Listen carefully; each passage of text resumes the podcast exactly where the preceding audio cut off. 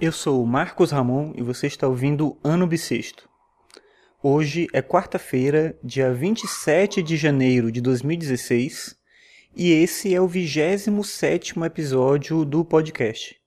E hoje eu vou falar sobre a minha dificuldade de lidar com a insatisfação ou o perfeccionismo, não sei bem o que, que seria nesse caso.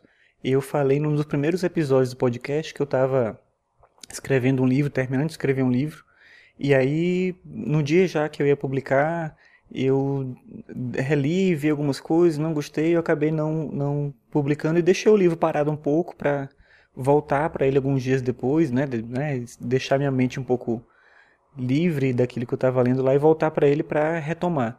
E aí eu voltei hoje e recomecei a trabalhar no livro, vendo algumas coisas, tudo. E cada vez que eu, que eu releio alguma parte que eu escrevi, alguma coisa que eu fico pensando assim, ah, mas isso aqui eu posso melhorar, isso aqui podia ser diferente, isso aqui podia ser uma outra coisa, eu podia tirar isso, eu podia colocar aquilo e tal. E eu falando com a minha esposa, ela tá falando, olha, não é legal você publicar se você não tiver satisfeito.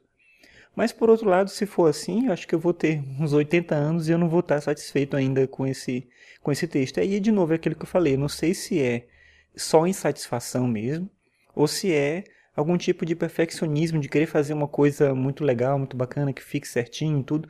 Só que não tem isso de verdade, né? A gente nunca vai estar satisfeito completamente, a gente nunca vai fazer algo que a gente não encontre falhas. Então, é, seja perfeccionismo, seja só um, uma insistência dessa, desse processo de estar insatisfeito com, com a coisa, eu tenho, de alguma forma, é, me livrar disso, né? E deixar isso para lá, terminar essa, esse trabalho, terminar essa etapa e me liberar, digamos assim, criativamente para poder fazer outras coisas.